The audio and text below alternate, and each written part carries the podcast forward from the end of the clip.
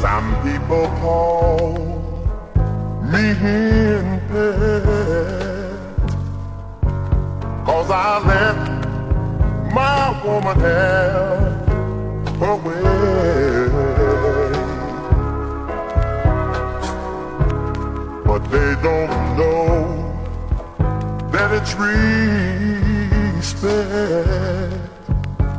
That keeps me doing, doing for her.